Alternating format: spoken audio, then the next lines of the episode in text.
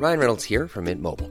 With the price of just about everything going up during inflation, we thought we'd bring our prices down. So to help us, we brought in a reverse auctioneer, which is apparently a thing. Mint Mobile unlimited premium wireless. Ready to get 30, 30, bit to get 30, bit to get 20, 20, 20, bit to get 20, 20, bit to get 15, 15, 15, 15 just 15 bucks a month. So, Give it a try at mintmobile.com slash switch.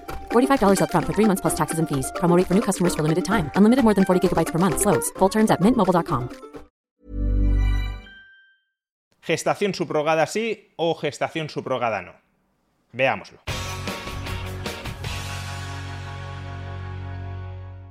Desde una perspectiva liberal, y aún simplificando un poco, podríamos decir que aquellas acciones que han de ser prohibidas son aquellas que generen un daño para terceros. O dicho de otra manera, aquellas acciones que no dañen a nadie, que no dañen a terceros, deberían ser permitidas como parte de la expresión de la libertad individual de cada persona. Durante los últimos días ha habido mucha polémica en España a cuenta de la gestación subrogada. El motivo de esta polémica ha sido que una personalidad, una persona famosa en España, Ana Obregón, una mujer de 68 años, ha sido madre por gestación subrogada en Estados Unidos. Y nada más conocerse la noticia de que Ana Obregón ha sido madre por gestación subrogada en Estados Unidos, estando eso prohibido en España, los partidos políticos y también gran parte del público español han salido a la palestra a defender que efectivamente esa práctica está prohibida y debe seguir estando prohibida incluso en mayor medida, es decir, que debería perseguirse la gestación subrogada practicada por españoles en el extranjero. Pues bien, para defender que la gestación subrogada debe estar prohibida y debe seguir estando prohibida, uno debería ser capaz de especificar con claridad quién sale dañado, quién sale perjudicado por la gestación subrogada. Y eso es precisamente lo que vamos a examinar en este vídeo. Si cabe decir que alguien sale perjudicado, sale dañado por la gestación subrogada. La gestación subrogada es una técnica de reproducción asistida a través de la cual unos padres comitentes entran en relación con una gestante subrogada para que ésta geste y desarrolle hasta el parto un embrión. Un embrión que normalmente tendrá una vinculación genética con esos padres comitentes. Es decir, será el hijo genético de al menos uno de los dos padres comitentes, cuando no en muchos casos de los dos. Por tanto, en la gestación subrogada participan tres partes. Los padres comitentes, la gestante subrogada y el nasciturus, el embrión, el futuro bebé. De modo que cuando alguien aboga por prohibir la gestación subrogada, presuponiendo que se está generando algún daño a alguien, debemos examinar si alguna de estas tres partes sale dañada por la gestación subrogada, en cuyo caso, y si ese daño es un daño suficientemente grande, podría llegar a haber una justificación moral para reclamar la prohibición de la gestación subrogada. En caso contrario, si esta técnica de reproducción asistida no generara un daño sobre ninguna de las partes de esta relación, el fundamento para reclamar su prohibición sería un fundamento muy débil. Por tanto, cabe decir que la gestación subrogada perjudica o a los padres comitentes, o al nasciturus, o a la gestante subrogada. Veamos caso por caso.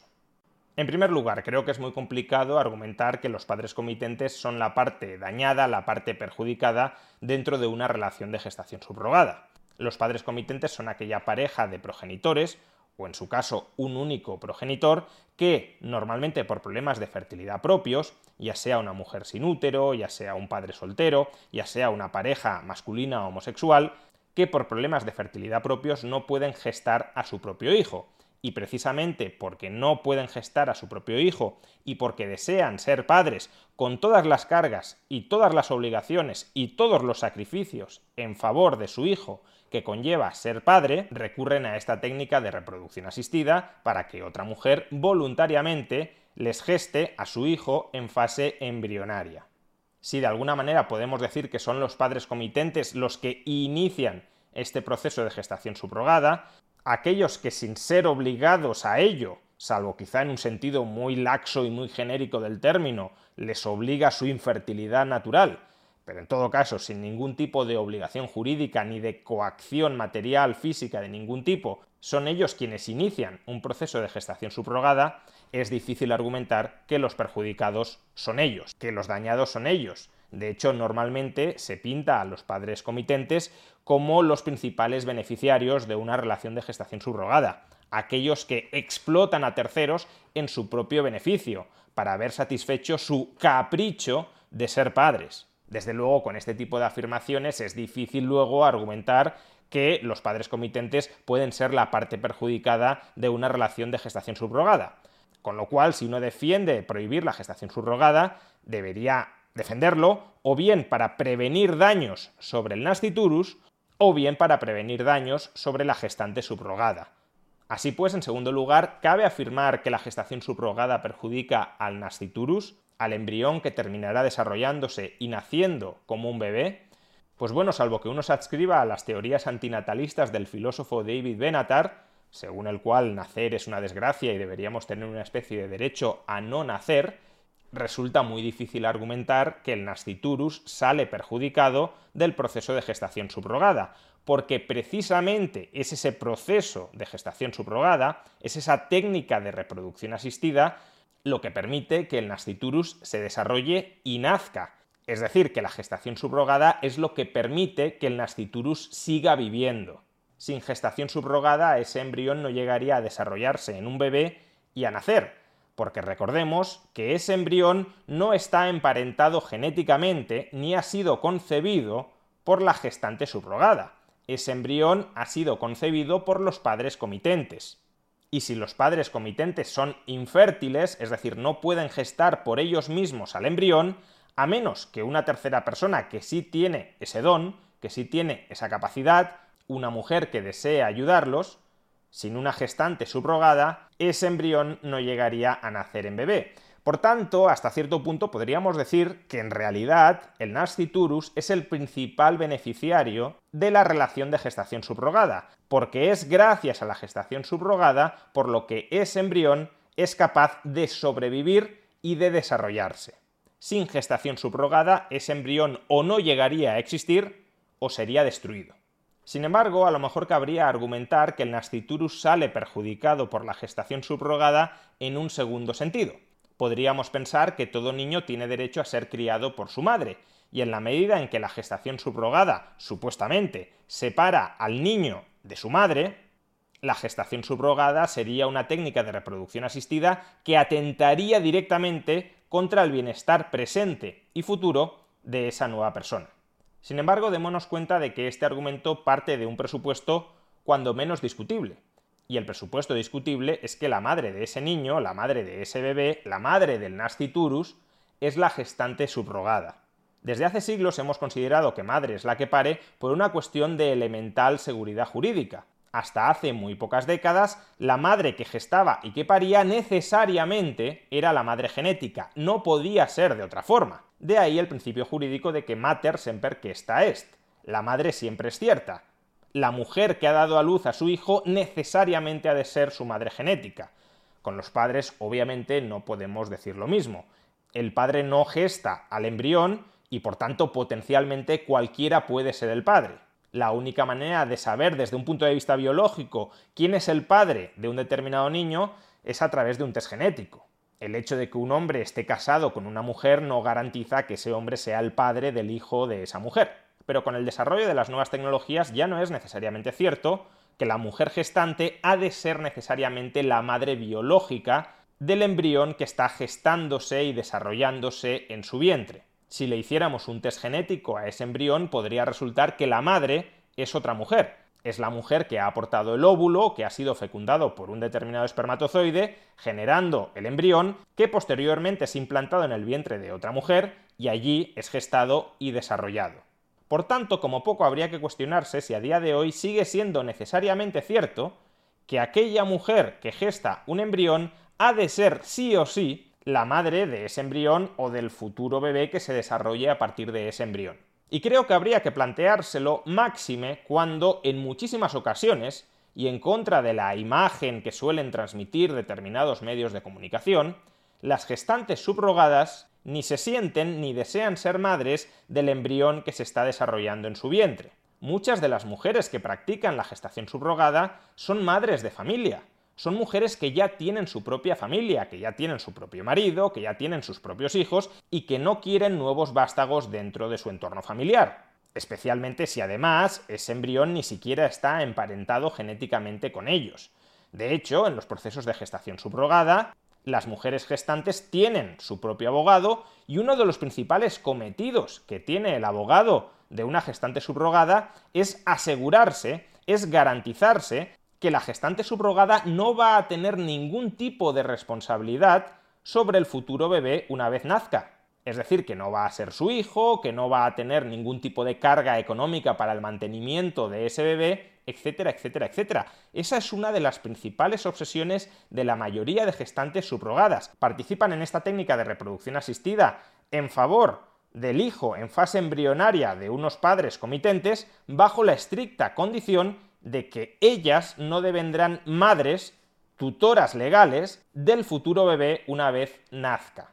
Con lo cual, cabe considerar que una mujer que está gestando un embrión con el que no guarda ningún tipo de relación genética y que además lo gesta sin sentirse ni querer ser madre, cabe considerar que esa mujer es la madre del futuro niño que va a nacer, cuando además uno de los padres comitentes, es decir, de las personas que están promoviendo activamente el proceso de gestación subrogada para conseguir que ese embrión, que su hijo en fase embrionaria se desarrolle en bebé gracias a la participación cooperativa de una mujer gestante subrogada, cuando digo uno de esos padres comitentes puede ser precisamente su madre biológica, ¿qué sentido tiene rechazar que esa mujer, que es su madre genética, y que está impulsando y deseando la concepción, el desarrollo y el nacimiento de ese futuro bebé, ¿qué sentido tiene rechazar que esa mujer es su madre? Y en todo caso, aun cuando por algún tipo de tradición o de prejuicio no queramos llamar a esa mujer su madre, aun cuando queramos seguir llamando a la mujer que gesta a ese embrión, pero que no desea adquirir la tutela sobre el futuro bebé, que no desea ser madre de ese embrión, aun cuando queramos seguir llamando la madre, lo que debemos plantearnos es algo muy sencillo. Ese futuro bebé estará mejor, tendrá mayor bienestar, se desarrollará como persona de una mejor manera con una mujer que no quiere ser su madre, que no quiere ejercer como su madre. Ryan Reynolds here from Mint Mobile. With the price of just about everything going up during inflation, we thought we'd bring our prices down. So to help us, we brought in a reverse auctioneer, which is apparently a thing. Mint Mobile unlimited premium wireless. Ready to get 30, 30, bit to get 30, bit to get 20, 20, 20, bit to get 20, 20, bit to get 15, 15, 15, 15 just 15 bucks a month. So, Give it a try at mintmobile.com slash switch. $45 up front for three months plus taxes and fees. Promo for new customers for limited time. Unlimited more than 40 gigabytes per month. Slows. Full terms at mintmobile.com. Hey, Dave. Yeah, Randy. Since we founded Bombus, we've always said our socks, underwear, and t shirts are super soft. Any new ideas? Maybe sublimely soft. Or disgustingly cozy? Wait, what? I got it. Bombus. Absurdly comfortable essentials for yourself And for those facing homelessness. because one purchased equals one donated. Wow, did we just write an ad? Yes. Bombas. Big comfort for everyone. Go to bombas.com slash ACAST and use code ACAST for 20% off your first purchase. I'm Sandra, and I'm just the professional your small business was looking for. But you didn't hire me because you didn't use LinkedIn jobs. LinkedIn has professionals you can't find anywhere else, including those who aren't actively looking for a new job but might be open to the perfect role, like me. In a given month, over 70% of LinkedIn users don't visit other leading job sites. So if you're not looking on LinkedIn, you'll miss out on great candidates like Sandra. Start hiring professionals like a professional. Post your free job on linkedin.com/spoken slash spoken today. madre que simplemente lo ha gestado para ayudar a unos padres comitentes que sí desean ser sus padres y que son sus padres genéticos a que su hijo en fase embrionaria se termine desarrollando en bebé y termine naciendo, ¿acaso ese bebé tendrá mayor bienestar con esa gestante subrogada que con sus padres genéticos que han promovido el proceso de gestación subrogada? ¿Y la alternativa cuál sería si la gestante subrogada no quiere ejercer como madre porque simplemente ha ayudado a una pareja a que se desarrolle su hijo en fase embrionaria y tampoco admitimos que los padres comitentes ejerzan como padres, la alternativa que mejoraría el bienestar de ese niño sería que los servicios sociales del Estado, que los funcionarios, que los burócratas de un Estado ejerzan como padres de ese niño? ¿De verdad alguien puede creer que en términos generales, en términos promedio, un niño nacido por gestación subrogada estará mejor con los servicios sociales de un Estado que con sus padres genéticos y con los que en definitiva han promovido todo este proceso de gestación subrogada para conseguir que finalmente su hijo en fase embrionaria termine naciendo? A este respecto, y para finalizar, también hay que recalcar que no existe evidencia alguna de que los hijos por gestación subrogada sufran algún tipo de merma en su bienestar o presenten alguna carencia en su desarrollo frente a los hijos que hayan sido concebidos y nacidos por gestación no subrogada. Y es verdad que la ausencia de evidencia no equivale a evidencia de ausencia, pero en cualquier caso sí hay que constatar que no hay datos fehacientes que acrediten el argumento de que los niños nacidos por gestación subrogada sufren algún tipo de merma en su calidad de vida, en su bienestar o en su desarrollo emocional. Y por último, cabe considerar que la gestante subrogada es la parte que sale netamente perjudicada de esta relación, la parte damnificada, la parte en cuyo nombre habría que prohibir la gestación subrogada. Este es el argumento que utiliza parte, gran parte del movimiento feminista. Es decir, que las mujeres gestantes están siendo explotadas por el capitalismo, por unos padres ricos, por el heteropatriarcado, por quien sea. Están siendo oprimidas, están siendo forzadas, están siendo obligadas a ejercer como gestantes subrogadas y por tanto están siendo forzadas a separarse de quienes ellas sí consideran sus hijos. Poco más o menos la imagen que se nos pinta es que se les arrebata a sus hijos de las manos en contra de su voluntad pero ¿cómo se fuerza a estas mujeres a ser gestantes subrogadas y por tanto a desprenderse de quienes ellas consideran sus hijos? Pues desde luego no está encima de la mesa la pretensión de que haya algún tipo de organización que a modo de cuento de la criada está forzando, está obligando, está coaccionando a estas mujeres a desprenderse de sus hijos, pero lo que se argumenta es que el contexto socioeconómico en el que viven estas mujeres las obliga a tomar esa decisión que su situación económica es tan sumamente desesperada que no tienen otro remedio salvo que vender a sus hijos. En realidad, y al menos en Estados Unidos, que es el país donde esta famosa española, Ana Obregón, ha tenido a su hija por gestación subrogada, este argumento no tiene demasiado sentido. En Estados Unidos, aquellas mujeres que están en una situación socioeconómica tan mala como para hallarse desesperadas para, sin quererlo, gestar a los hijos de otros y entregarles a quienes ellas consideran sus hijos, esas mujeres no tienen permitido, por las propias agencias de gestación subrogada, no tienen permitido ejercer como madres gestantes. Y se las rechaza como gestantes por una razón muy elemental, porque a nadie le interesa que esas mujeres actúen como gestantes subrogadas. Los padres comitentes, que se consideran padres de su hijo en fase embrionaria y por tanto del futuro bebé, desde luego no quieren que una mujer geste a su hijo si esa mujer se considera a su vez madre de su hijo y que por tanto, llegado el caso, pudiese llegar a cometer lo que ellos interpretarían como una locura, que es secuestrar a su hijo, al hijo de los padres comitentes, porque la mujer considere que ese bebé es en realidad su hijo. No quieren, desde luego, entablar una relación tan tensa, tan enfrentada, tan confrontada con una mujer que va a gestar durante nueve meses a su embrión y que va a dar a luz a su futuro hijo. En términos generales, por tanto, las gestantes subrogadas son mujeres que son muy conscientes de lo que están haciendo, que no están en una situación socioeconómica desesperada y que por tanto saben separar emocionalmente el proceso de gestación de la adquisición de la maternidad. Son mujeres que, como ya he dicho, mayoritariamente no quieren ser madres del embrión que están gestando, que se aseguran incluso jurídicamente de no tener ningún tipo de vinculación ni de responsabilidad hacia el futuro bebé que va a nacer. Son mujeres que desean ayudar a una pareja a ser padres, a que se desarrolle su hijo en fase embrionaria, pero que no quieren convertirse en madres de ese hijo. De hecho, en este estudio de 2016, en el que se efectúa una encuesta sobre el nivel socioeconómico de las mujeres que ejercían como gestantes subrogadas, encontramos que el 75% de la muestra de este estudio eran mujeres con ingresos familiares superiores a 50.000 dólares.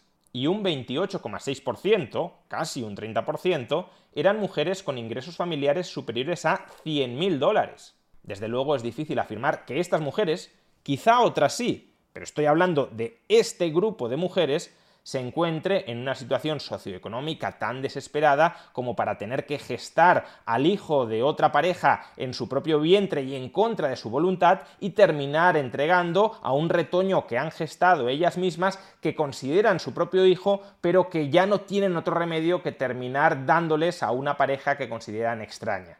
No, el proceso de gestación subrogada no funciona así. No funciona así porque no se desea que funcione así. Nadie lo desea ni lo desean los padres comitentes ni desde luego la gestante subrogada. Y precisamente por eso, cuando hay una labor de intermediación para conectar a los padres comitentes con la gestante subrogada, una de las misiones críticas que tiene el intermediario, la agencia, es seleccionar adecuadamente a las gestantes, es decir, filtrar y separar a aquellas mujeres que no están psicológicamente preparadas para ser gestantes subrogadas y a aquellas otras mujeres que sí lo están. Y por tanto las mujeres que participan de un proceso de gestación subrogada, que normalmente son mujeres, no siempre, pero normalmente son mujeres que ya han tenido sus propios hijos, esas mujeres, repito, gestan en beneficio del nasciturus y en beneficio de los padres comitentes. No gestan para concebir a su propio hijo, ni siquiera gestan como causa principal, al menos eso es lo que señalan los principales estudios, por el mero hecho de recibir una gratificación monetaria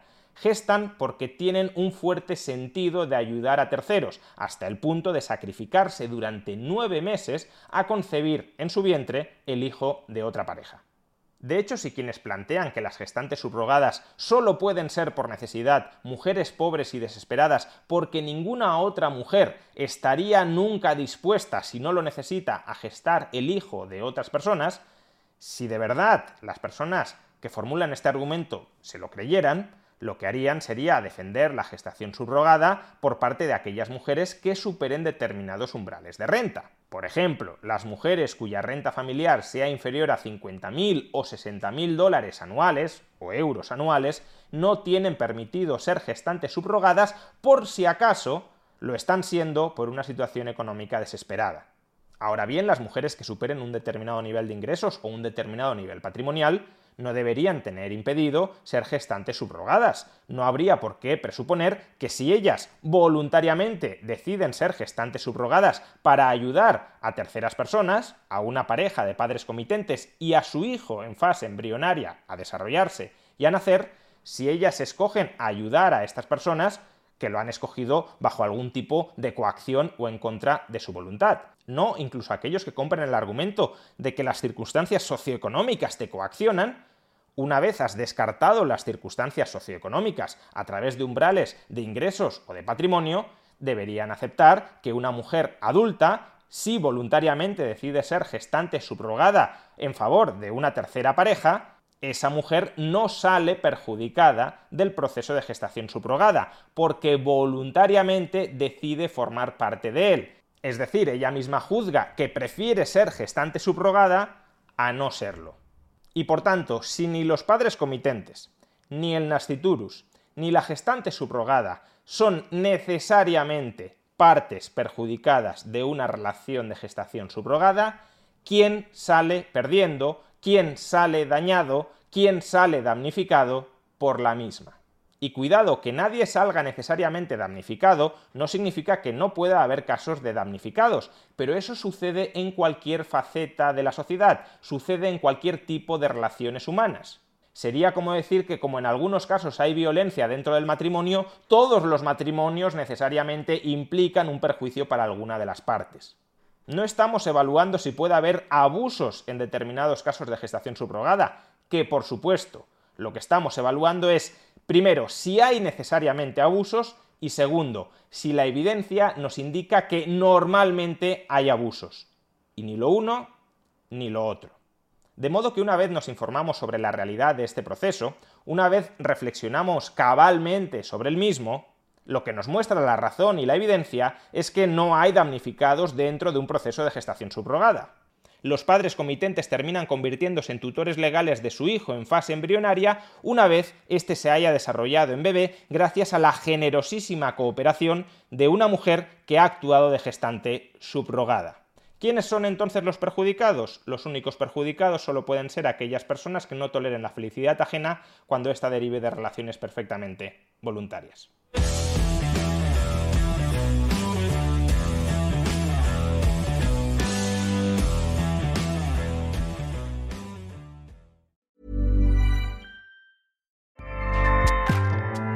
ACAST powers the world's best podcasts.